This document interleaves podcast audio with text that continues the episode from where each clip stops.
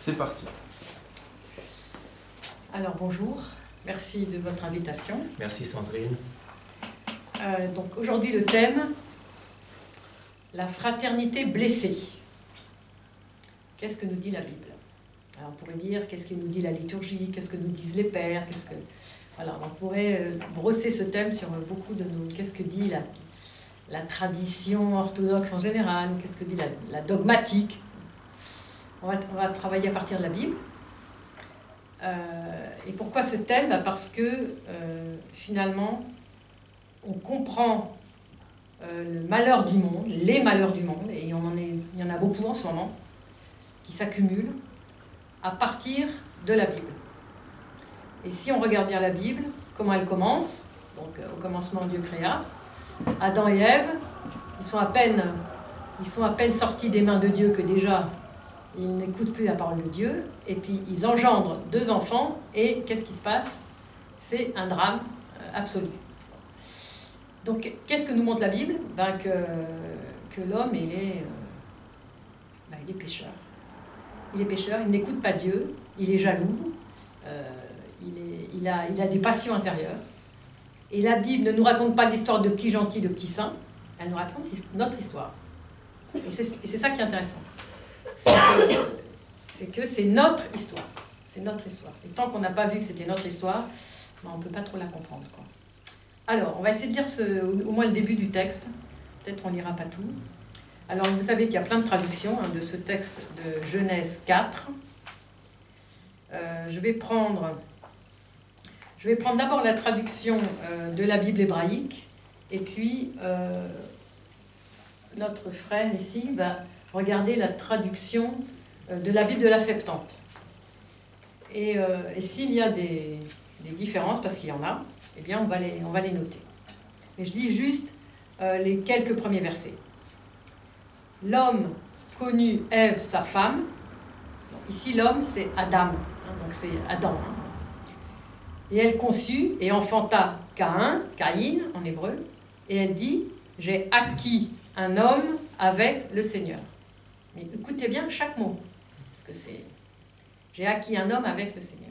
Elle continua d'enfanter son frère Abel, et Abel, Hevel en hébreu, fut ou devint pasteur de petits bétail, tandis que Cain travaillait le sol, et il arriva à la fin des jours que Cain apporta des fruits du sol en offrande au Seigneur, et qu'Abel apporta lui aussi des premières nées de son bétail et de leur graisse.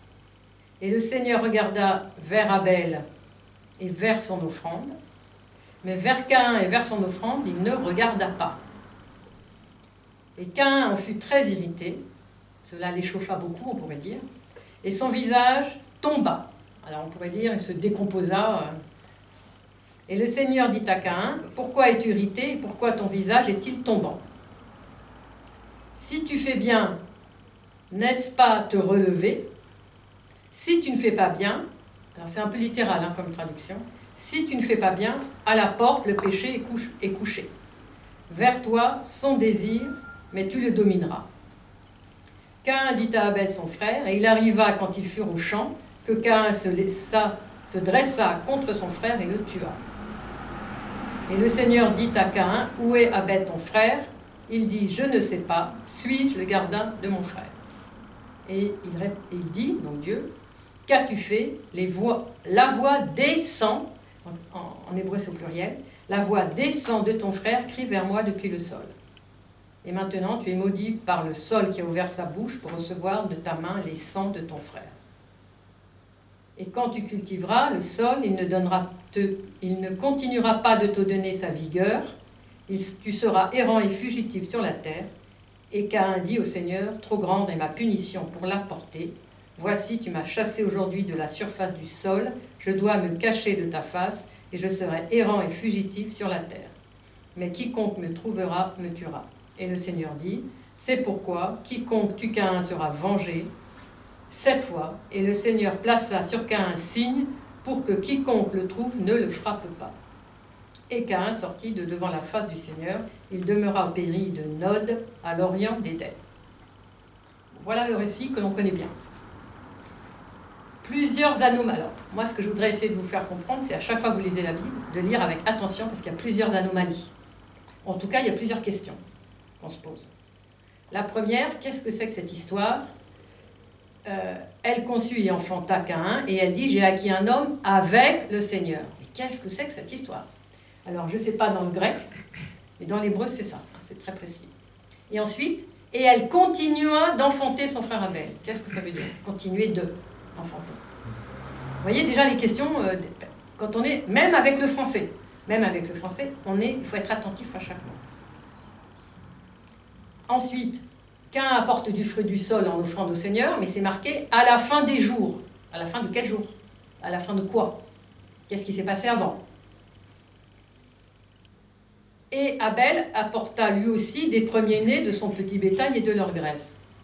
Ah, alors Abel est en train de copier ce que fait Cain euh, Pourquoi ils n'ont pas réussi à se mettre d'accord pour offrir une offrande ensemble au Seigneur? Est-ce que le Seigneur a demandé l'offrande? Tant qu'on ne se pose pas les questions, on n'a pas les réponses. Donc il faut se poser les questions, c'est très important. Toutes les anomalies, toutes les choses un peu bizarres, posons les questions. Euh, et le Seigneur regarda vers Abel, euh, vers Abel et vers son offrande, mais vers Cain et son offrande, il ne regarda pas. Comment on sait, comment ils savent que Dieu regarde vers l'un et, pas vers l'autre? Comment on sait? Non mais c'est logique quand même. Euh, et ensuite, et le Seigneur dit à Cain, pourquoi es-tu irrité et pourquoi ton visage est-il tombant? Première question. Est-ce que Cain répond? Cain ne répond pas. Donc, tout de suite, on se dit, mais en fait, Cain, il est, euh, Dieu, il est très intéressé par Cain. Est-ce qu'il parle à Abel? Il ne parle pas à Abel. Donc là, ce qui nous vient tout de suite à l'esprit quand même, Dieu, il n'est pas très juste, euh, il regarde l'un, il ne regarde pas l'autre, euh, son offrande, il, a, celle d'Abel, mais pas celle de Cain. on n'est pas très content, on se sent un peu, on dit Dieu, il n'est pas juste, il est injuste. Mais il ne parle jamais à Abel.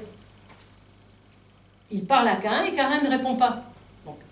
Si quelqu'un vous pose une question, vous répondez. Donc il y a un problème. De la part de Cain. D'accord. Première question. Pas de réponse. Deuxième question. Si tu fais bien, n'est-ce pas de te relever Et si tu ne fais pas bien, à la porte, le péché est couché? Pas de réponse. Vers toi son désir, mais tu le domineras. Silence radio. Donc, Dieu ne fait que s'intéresser à Cain, et Cain n'est pas dans la relation. Et Cain n'est pas présent dans la relation. Ça, n'importe qui, qui lit même en français normal, peut le découvrir. Et moi, je vous invite tout le temps à regarder chaque texte que vous lisez, l'Évangile, Saint Paul, les Épîtres, l'Ancien Testament, tout le temps comme ça. Il y a des anomalies, il faut essayer de creuser. Alors, l'hébreu, évidemment, va nous aider un peu, en tout cas, euh, la symbolique. Caïn, en hébreu, ça veut dire être acquis, être en état d'acquisition. Et on pourrait dire, euh, on pourrait dire en français moderne, euh, voilà, il est content de lui, il est dans sa plaine, il est réussi. Et ici, il est parfait, la perfection de l'âme. Donc vous voyez déjà le nom que donnent les parents à l'enfant, à quel point ça peut peser sur, sur une histoire. Et Abel en hébreu, c'est Hevel. Le premier mot qu'on a dans euh, Vanité des vanités, dans le livre de Coëlette. Vanité, c'est le même mot, Hevel. Il y a l'idée de vanité, l'idée de buée, l'idée de quelque chose qui est inconsistant. Donc vous voyez déjà les noms, comment ils pèsent. Donc il y en a un, il est transparent, on pourrait dire, et puis l'autre, dans toute sa... Ensuite, j'ai acquis un homme avec le Seigneur. Bon, très bizarre cette histoire. Alors, euh, est-ce que la Bible euh, grecque, elle va dire plutôt j'ai acquis un homme grâce à Dieu Oui, c'est grâce à Dieu. Grâce à Dieu. Donc la Bible grecque va, va essayer de ils ont bien vu qu'il y avait un truc un peu bizarre, donc ils vont essayer de, colmater un peu le, questionnement à qui un, homme avec le Seigneur. Mais moi j'ai un autre texte, qui est le texte, euh, est-ce que je l'ai ici, qui est le texte de qu'on appelle le, Targum. Qu'est-ce que c'est le Targum? C'est le texte hébreu traduit en araméen. Et ce Targum, il va donner quelques éléments de réponse à ces questions. Alors, il y a deux Targumim que j'ai là. Donc le premier va dire, voici qu'un fils m'a été donné de devant le Seigneur. Donc ça, ça va. Un fils est donné de devant le Seigneur. Bon, ça va. Mais le deuxième Targum va dire, Adam connut sa femme, qui était enceinte de Samaël, l'ange du Seigneur. Elle enfanta ensuite d'Adam, son mari, Abel et sa sœur jumelle. Donc vous dites, mais d'où ça sort ce truc? Et donc le, Targum en araméen va essayer de répondre à cette question.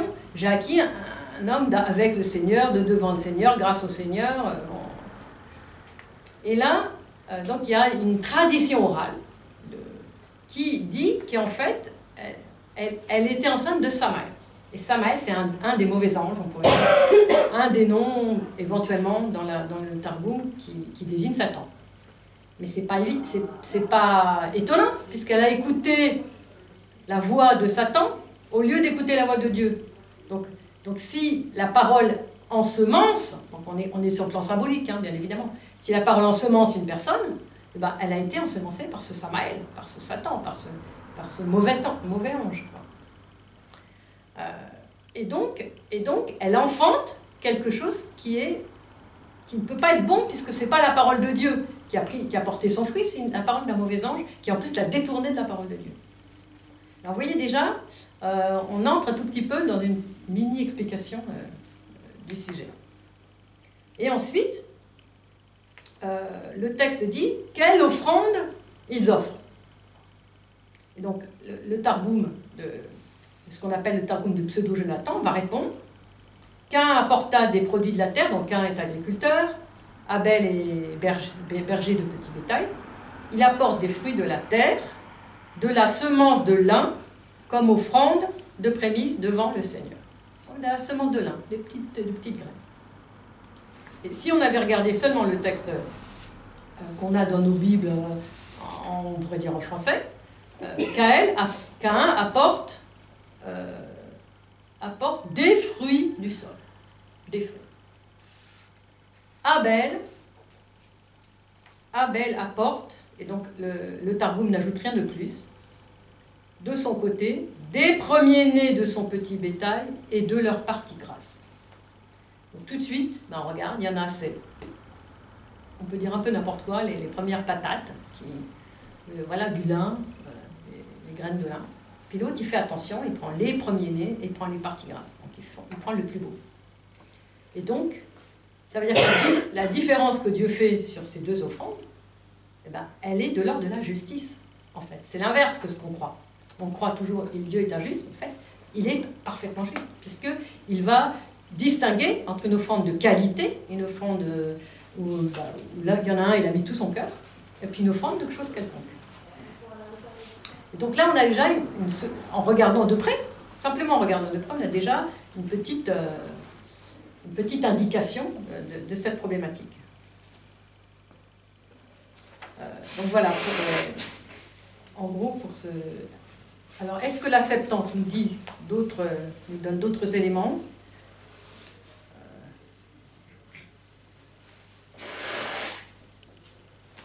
Alors, voilà par exemple que nous dit Jean Chrysostome. Et donc Jean Chrysostome, il, il s'est posé les mêmes questions que nous. Ou plutôt nous, on se posait les mêmes questions que nous. Abel offrit des prémices de son troupeau et de leur graisse, c'est-à-dire qu'il choisit ce qu'il avait de meilleur. Caïn fit son sacrifice avec des fruits de la terre, n'importe lesquels, ce qui lui tombait sous la main.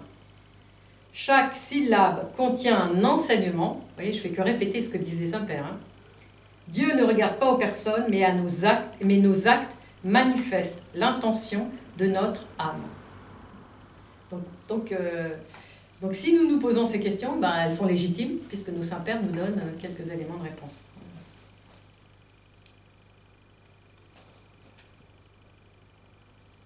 Alors ensuite, il y a l'idée que Cain euh, est, blessé, parce qu'on n'a pas fait attention à lui. Ça, c'est des choses qui nous arrivent tout le temps. Hein, quelqu'un qui, soit qui vous parle mal, soit il s'intéresse toujours qu'à l'autre. Moi, je suis là à côté, un peu, Voilà, et puis moi je suis tout seul, personne ne s'intéresse à moi, ça nous arrive tout le temps, tout le temps. À tous les coins de rue, on pourrait dire. Euh, ah, le prêtre, il a été tout le temps parlé avec l'autre, et puis moi, il m'a pas parlé, euh, et puis moi, j'avais, fallait que je la voie, etc. Donc, euh, donc, cette idée de tête baissée, de voilà, on est, voilà, on est blessé. On est... Alors, pourquoi on est blessé? Alors, il y a deux raisons. Soit parce qu'on est jaloux, parce qu'on aurait voulu être à la place de l'autre et prendre toute la place auprès de Dieu ou auprès de, celui qu'on veut absolument cap dont on veut capter l'attention. Soit euh, soit on, on s'estime soi-même bien mieux euh, et que donc on, aurait plus de raisons d'être considéré que, son voisin. Donc ça, c'est toute la problématique de nos propres passions.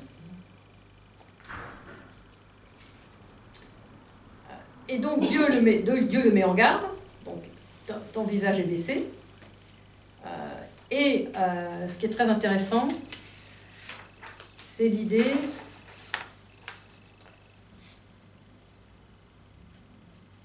euh, pardon.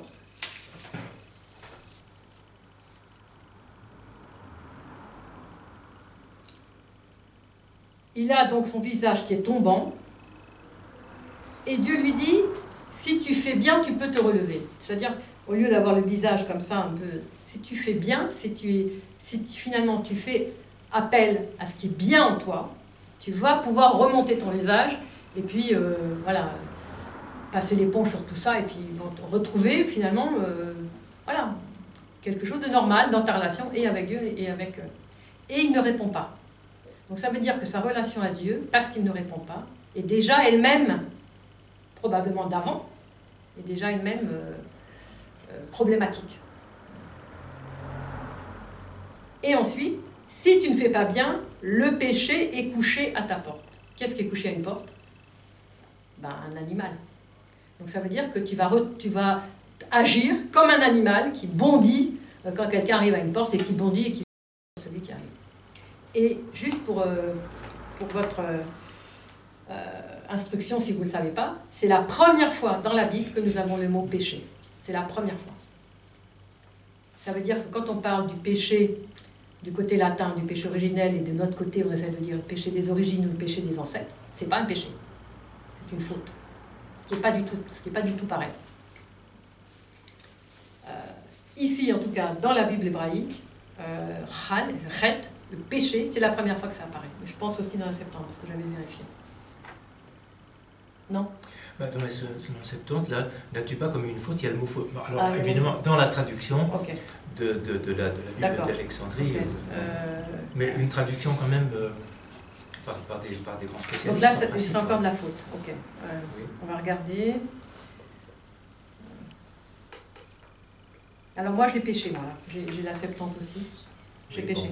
Mm. Alors bon, ça, ça, ça, ça dépend comment le, les Alors, il y a le verset 7. Ah oui, peut-être qu'il y a la faute la première fois, mais au verset 7, il y a le mot péché au verset 7 tu alors ici, moi j'ai la correction, si tu as présenté correctement, mais partagé qui n'est pas correctement, est-ce que tu n'as pas péché Et là, n'as-tu pas commis une faute, Bon, bon, Après, il faudra aller voir carrément. Il faudrait le, grec, il faudrait, il faudrait voir le grec. Mais moi, je, suis à peu près sûr que c'est péché. Enfin, je, mm-hmm. je pas... Euh, attends, mais je l'ai peut-être le grec là. Ah, je l'ai. Alors là, il faut les regarder, c'est écrit tout petit. Euh, certaines euh, Imartes, Imartes, Isurhason, Procès Apostol. Oui, oui, c'est le Imartes, c'est le, le, péché. C'est le péché. Oui, bon, à Marcia, c'est le péché. bon, voilà. Pécheur ou pécheur. Alors, euh, donc, donc ça, c'est très important aussi, c'est que euh, ce mouvement intérieur est déjà un péché avant même avant même euh, qu'il se, se, jette sur son frère. Et donc c'est ce que tout nous dit, ça confirme, ce que nous disent tous les saints-pères. La, pensée intérieure est déjà une passion, la mauvaise pensée, et donc euh, et donc c'est ça qu'il faut dominer. Parce que sinon, cette pensée nous conduit à des actes qui sont terribles. Et ensuite, après, euh, et Cain dit à Abel son frère, il arriva quand ils furent au champ, Cain se leva, se dressa contre son frère et le tua. Mais qu'est-ce qu'ils se disent? Il arriva quand ils furent au champ. Donc euh, il dit à, à, Abel, son frère. Mais qu'est-ce qu'ils se disent? Donc évidemment, toute la tradition, dès qu'il y a un blanc dans le texte et qu'on se dit qu'est-ce qu'ils se disent, eh ben, elle va, elle va euh, s'ingénier à trouver euh, ce qu'ils disent. Bon, alors il y a toutes sortes de jalousies. Alors le, Targum va nous dire tout un tas de choses. Mais bon, peut-être c'est pas, c'est peut-être pas le plus important. Euh,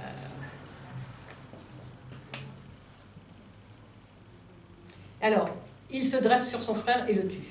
Donc, si effectivement, tel que le texte est donné, qu'un dit quelque chose à, son frère dont on ne sait pas ce que c'est, et si finalement en fait il ne dit rien, ça veut dire que ni Adam et Ève ne se sont parlé, si vous regardez bien le texte, il n'y a pas un mot entre Adam et Ève, il n'y a pas un mot entre Abel et son frère. Donc vous sentez la responsabilité, et Saint Porphyre, il le dit ça. Si on a des enfants euh, qui se comportent mal et qui sont euh, assez tôt dans leur enfance, qui sont euh, vilains, méchants, orgueilleux, etc., les parents sont beaucoup responsables. Et là, on a, on a, une réponse biblique, le texte de la Bible, c'est quand même un texte inspiré, qui nous montre le mauvais exemple des parents, la mauvaise appellation avec ses enfants, et la mauvaise attitude de Ève, ça on le sait, et de Adam aussi, puisque Adam il a quand même marché dans la combine, comme on peut dire. Et, euh, du coup, bah, les, enfants. Mais, et là, ce qu'on voit, c'est que c'est exponentiel. D'une faute, d'une transgression, d'une parole que Dieu a donnée, on arrive à un péché, un péché grave qui est non seulement le meurtre, mais euh, le fratricide. Et donc cet aspect exponentiel, et vous savez bien que ça va être encore exponentiel avec les, événements qui vont se produire après, et notamment la tour de Babel. Donc il y a une exponentielle dès qu'on arrive à 2, à 4, à 6, à 8, et puis à toute une communauté, toute une ville. Et là, euh, là et finalement, moi j'avais envie de vous parler de ça parce que c'est exactement la difficulté que l'on a dans ce monde contemporain aujourd'hui. Que ce soit ces guerres à travers le monde qui sont atroces, euh, que ce soit dans nos quartiers, euh, dans n'importe quelle ville, on a, on a des tueries. Il y a eu encore un drame hier, quelqu'un qui a tué je ne sais pas qui. Je n'ai pas suivi les informations, mais bon. Il y a tout le temps des drames comme ça. Et, finalement, le, plus important, c'est de dire où ça commence. Ça commence dans le cœur de l'homme. Et ça commence pas euh, chez Poutine, euh, chez un tel ou chez un tel seulement, ça commence chez moi. Ça commence chez moi. Et donc, euh, donc qu'est-ce que je fais? Et si je suis chrétien et que je vais essayer de réparer le monde, parce que mon rôle, c'est de, de, remettre de la lumière dans un monde blessé, dans un monde cassé. Eh bien, il faut que je commence par moi. Il faut que je commence dans ma famille, dans ma communauté, dans mon couple, avec mes enfants, avec mes parents, euh, etc. Et c'est plus dur. Et c'est plus dur. C'est évident que c'est plus dur. Euh, alors, alors, ça c'est très intéressant aussi. cette tentation à la porte cette bête qui est tapie à la porte, pour le moment, elle est à la porte. C'est-à-dire que si la porte est fermée, c'est bon. Euh, mais euh, cette porte, si c'est la porte de mon cœur et que je lui ouvre la porte, c'est terminé. Elle, elle, elle, me, elle me possède quelque part. Et c'est là où je tombe dans, euh, ben, dans la passion. Et au verset tête, quand il est dit vers toi ces désirs, les désirs de ce mauvais désir de Caïn de, contre son frère, hein, que Dieu a perçu évidemment de sa, de sa toute préscience. Vers toi ces désirs, domine-le. Ça fait écho à ce qui est dit au chapitre 3, verset 16. Vers ton homme tes désirs, et lui dominera sur toi. Donc si on regardait bien, il y a tout un parallèle entre, entre l'attitude de Caïn et d'Abel et l'attitude euh, de, entre Adam et Ève et, dans la relation entre Dieu et Adam et Ève. Et quand Dieu dit à Cain, où est ton frère? Qui dit, je suis le gardien de mon frère, moi. Eh bien, c'est le même écho. Adam, où es-tu? Ah non, mais c'est pas ma faute. C'est la femme que toi, tu as mise près de moi. Ah ben non, c'est pas moi, c'est le serpent que tu as mis à côté de moi. Donc toujours reporter la faute sur d'autres, parce que moi, je suis un tel. Et qu'as-tu fait de ton frère? Où es-tu? Donc on a, on a un écho là, là aussi. Et puis, euh, si on regarde bien, quand Dieu avait prévenu euh, Adam et Ève en disant cet arbre-là, là, voilà, normalement, tu ne t'approches pas, euh, parce que sinon, littéralement, de mort, de mort, tu meurs. De mort, tu meurs. C'est-à-dire, si tu manges ce fruit, de mort, tu meurs. Bon, ils mangent le fruit, ils ne sont pas morts. Ils sont, bien restés vivants, et d'ailleurs, euh, Adam vit 930 ans. C'est quand même une bonne vie. Donc, Dieu est tellement miséricordieux qu'il donne un avertissement et il, il, respecte à un certain moment l'avertissement après 930 ans, mais il donne un délai quand même qui est quand même assez conséquent. C'est exactement ce que Dieu fait toujours avec nous. À chaque fois qu'on pêche, il nous donne le délai de nous convertir, euh, de, voilà, de, de, faire amende honorable, de nous, réconcilier avec celui avec lequel on a, on a eu un différent, etc. Et, euh, et pour Cain, euh, bah, Cain non plus, il n'est pas, pas menacé de mort. Au contraire, Cain a peur parce qu'il sait, on est dans un milieu où on a la, la vendetta, où quelqu'un qui tue, bah, on, le, tue par derrière. Il dit, mais moi, maintenant, tu me chasses de cette terre, mais moi, je, vais être errant, et puis n'importe qui qui va me trouver, va Et bien Dieu le protège, Dieu lui met un signe. Dieu le protège.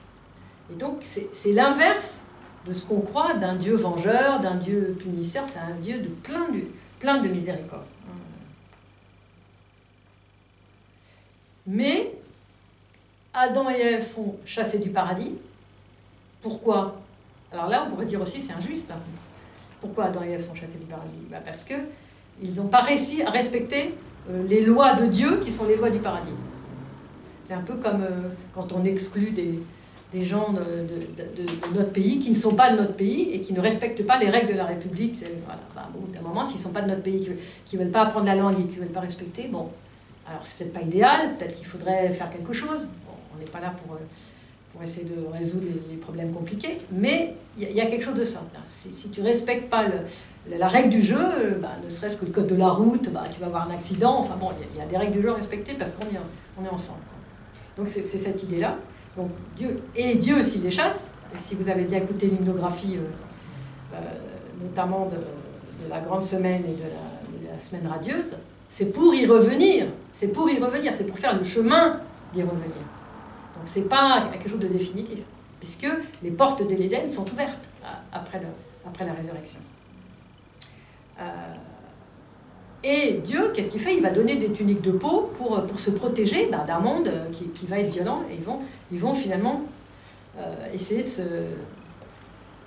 d'être défendus de toute, cette, violence qui est autour d'eux, en dehors de ce lieu du paradis qui est le lieu idéal pour l'homme. Et qu'est-ce, que, qu'est-ce qu'il fait avec un? Il va l'expulser de là où il est, mais il va lui permettre d'aller dans une ville qu'on, appellera plus tard dans la Bible une ville de refuge, pour quelqu'un qui a tué euh, quelqu'un d'autre de façon non volontaire. Comme si Dieu décide, a décidé que le, fait que Cain tue Abel, c'est, pas volontaire. Comme si n'a pas fait exprès. Comme si voilà, il s'est un peu acharné sur lui, puis que, qu'il en est mort. Donc, donc, c'est, donc la, miséricorde, elle est absolue. Absolue et elle, est, elle va au bout, au bout de ce qui est possible. Et donc je pense que ça aussi, c'est très important pour nous euh, de sentir de quelle miséricorde Dieu, euh, avec quelle miséricorde Dieu agit avec nous. On peut dire comme ça.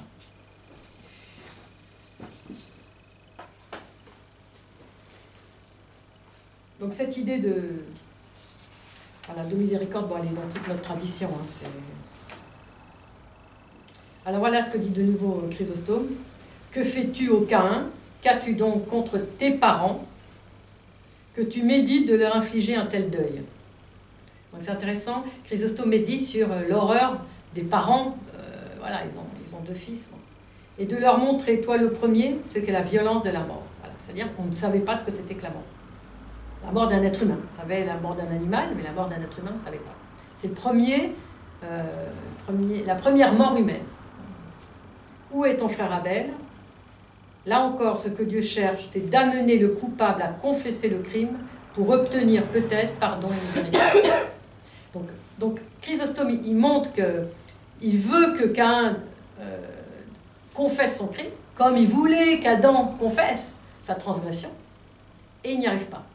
Et, et, Chrysostome dit, pour obtenir peut-être pardon et miséricorde, mais alors qu'il ne confesse pas, il dit, mais qui, qui c'est? Moi je suis le gardien de mon frère, mais moi j'ai rien à voir avec ça. Alors qu'il ne confesse pas, Dieu fait quand même miséricorde. C'est ça qui est incroyable. C'est incroyable. Et Ambroise dit, oui, il devait être son gardien puisqu'il était son frère. Et je ne sais pas si vous avez remarqué dans le texte, pas une seule fois on ne dit que Abel est le frère de Cain. On dit toujours Cain, euh, pardon, je ne me mélange pas parce que je suis en train de me mélanger. Euh, à chaque fois on dit son frère. Voilà. On dit Abel, son frère. On ne dit pas que Cain est le frère d'Abel. Je ne sais pas si je me fais comprendre. Et c'est à moins quatre, quatre ou cinq reprises. Euh, où est Abel, ton frère et, et il se tourna vers Abel, son frère. Donc, comme si Abel était frère, mais que Cain ne savait pas être frère.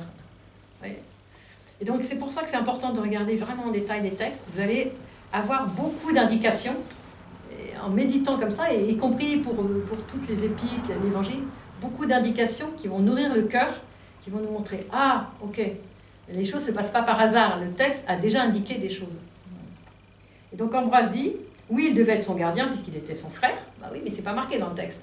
Enfin, je comme si Cain ne reconnaissait pas que c'était lui aussi le frère d'Abel. Il fallait que Abel soit seulement son frère, mais lui, euh, la fraternité, bon. C'était son devoir le plus impérieux. Mais comment aurait-il obéi au sentiment de la nature, lui qui ne respectait pas Dieu? Voyez? Voilà. Donc Ambroise nous met sur la piste de ce que je vous ai dit tout à l'heure. Quand Dieu interpelle Cain, il ne répond pas, il n'est pas présent dans la relation. Il nie donc comme s'il s'adressait à quelqu'un qui ne sait pas. Puis il récuse la charge de garder son frère comme s'il se dérobait à la nature. Et il recuse le juge comme si c'était à lui, Cain, de porter le jugement. Ça c'est génial, ça c'est Ambroise. Comment s'étonner qu'il renie l'affection familiale qui renie son Créateur? Dans ce passage des Écritures, nous apprenons que la foi est la racine de toutes les vertus. La voix du sang de ton frère crie, ce n'est pas ton sang qui t'accuse, c'est ton crime. Dieu entend les justes même quand ils sont morts, car ils vivent en Dieu. Bon voilà, je ne vais, pas être beaucoup plus long, j'en ai déjà dit pas mal. Euh, je pense que c'est... Voilà, nous, souvent, quand on, est, pris dans des, considérations comme ça euh, du monde entier, on se sent très impuissant, on dit on peut rien faire. Euh, et c'est vrai, on est impuissant. C'est vrai qu'on n'est pas à la place de ces grands de ce monde qui prennent des décisions euh, d'envoyer des hommes armés euh, vers les autres. Enfin, c'est. Mais moi, je suis convaincue que si tous les hommes de bonne volonté de la terre faisaient ce travail et arrivaient à entrer vraiment dans ce travail des passions parce que finalement, le meurtre, il commence par la jalousie. Il commence par le... Est-ce que j'ai repéré la jalousie en moi à chaque fois que... Il commence aussi par euh, l'irrespect. Je respecte pas celui-là, il n'est pas comme moi. Et, puis de toute façon, je me méfie de lui. Et puis de toute façon, c'est mon ennemi. Et donc, et à chaque, même si on n'a pas forcément ces mots-là, parce qu'on est en église et qu'on essaie d'être un peu fraternel, euh, à chaque fois qu'on a une petite méfiance vis-à-vis de quelqu'un, attention, ne rien laisser passer à l'intérieur de nous, bien regarder pour, entrer dans cette subtilité de qu'est-ce qui se cache dans les replis de notre cœur. Et dire, bon, celui-là, je me tiens un peu à l'écart, j'ai un peu peur et tout. Comment? Alors après, bon, il faut être aidé par son prêtre ou par son père spirituel, peu importe, mais ce qu'il faut, c'est être aidé, parce que tout seul, on ne peut pas y arriver, parce que ça renvoie à des choses très profondes, peut-être à des choses anciennes, euh, où on n'arrive pas à, avoir une, une, relation fluide et harmonieuse avec tel ou tel. Et bien ça commence là. Si on peut faire quelque chose pour le monde entier, ça commence là. Et pourquoi je vous ai apporté cette, euh, magnifique... Euh, voilà. C'est parce que sur, cette feuille, donc nous avons au milieu Ar, qui veut dire le frère. C'est que des mots en hébreu, hein, excusez-moi, mais je vais vous expliquer. Et c'est très fort parce que Ach, frère. Vous savez que dans les racines hébraïques, d'ailleurs en arabe c'est pareil, c'est des mots à normalement à trois racines. Alors parfois ça s'ajoute avant et après, mais le, cœur c'est trois racines. Ar, c'est la racine pour dire arva, pour dire echad, et pour dire achot. Achot c'est la sœur, arva c'est l'idée de l'unité, echad, echad c'est le un, un. Dieu est ar echad, c'est-à-dire il est un, mais il est aussi unique. C'est aussi la racine de yachid, unique. Yachad, yachad, ensemble, être ensemble. C'est la racine de achaché, après. C'est la racine de araron, euh, derrière. Euh, c'est la racine de acher, l'autre. L'autre, c'est-à-dire le différent. Euh, c'est la racine de ararai, responsable et la racine de Ararayut, la responsabilité. Donc je ne sais pas si vous vous imaginez, quand Dieu lui dit, mais c'est ton frère. Ah ben non, non, non, moi je ne suis pas le gardien. Mais Ararayut, je suis responsable, je suis dans la responsabilité. Araray, je suis responsable.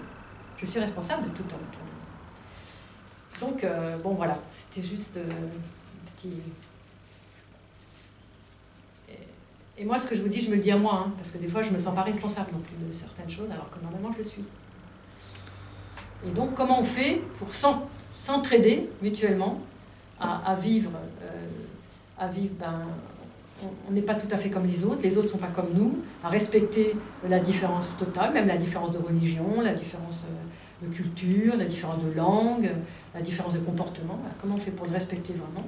Pour se faire respecter aussi, parce que quelquefois on est, aussi, on n'est pas toujours respecté. Euh, comment on fait pour, euh, pour aller vers Acher, vers l'autre? Comment on fait pour être en pleine responsabilité, Et pour être Yahid, euh, unique, à la fois unique devant Dieu, et Yahad, c'est-à-dire ensemble. Ensemble. Et, et, moi, mon père spirituel me disait une chose incroyable. À chaque fois que je disais oui, mais un tel, hein, il me dit mais attends, mais un tel, ça ne m'intéresse pas, moi. Toi, c'est quoi, toi? Je dis, bah oui, moi, non, non, mais un tel, non, non, mais un tel, non. Non, non. Là, on parle de toi, là, ici, aujourd'hui. Parce que tu es une unique. Et si tu commences à regarder ce qui se passe chez l'autre, c'est que tu vas dire que tu n'es pas unique et que l'autre, il n'est pas unique. Donc, tu arrêtes tout de suite ça. Et en fait, c'est vachement vrai. On n'ose pas être des uniques. Et du coup, tout le temps, on se compare. Et la seule personne à qui il faut qu'on se compare, c'est la mère de Dieu pour une femme et le Christ. C'est tout, quoi. Il n'y a pas d'autre comparaison, quoi. Et entre guillemets, comparaison, c'est même entre guillemets, c'est-à-dire de, cette force spirituelle qu'ils vont nous donner, qui, qui est un, exemple pour nous. comment on va essayer de, ressembler le plus possible à la Mère de Dieu, au Christ, en tant que chrétien, en tant que baptisé, en tant que responsable de, la vie que Dieu nous a donnée, en tant que responsable du temps que Dieu nous a donné, comme l'a dit euh, Père André ce matin, et où chaque minute compte. Chaque minute compte pour, euh, pour s'approcher de l'autre, se sentir gardien de son frère, se sentir... Euh, se sentir euh, miséricordieux avec tous les autres, parce qu'on est, on est, tous, euh, voilà, on est tous dans le même bateau. Merci de votre attention. Merci Sandrine. Bon, donc on a coupé là, mais on peut continuer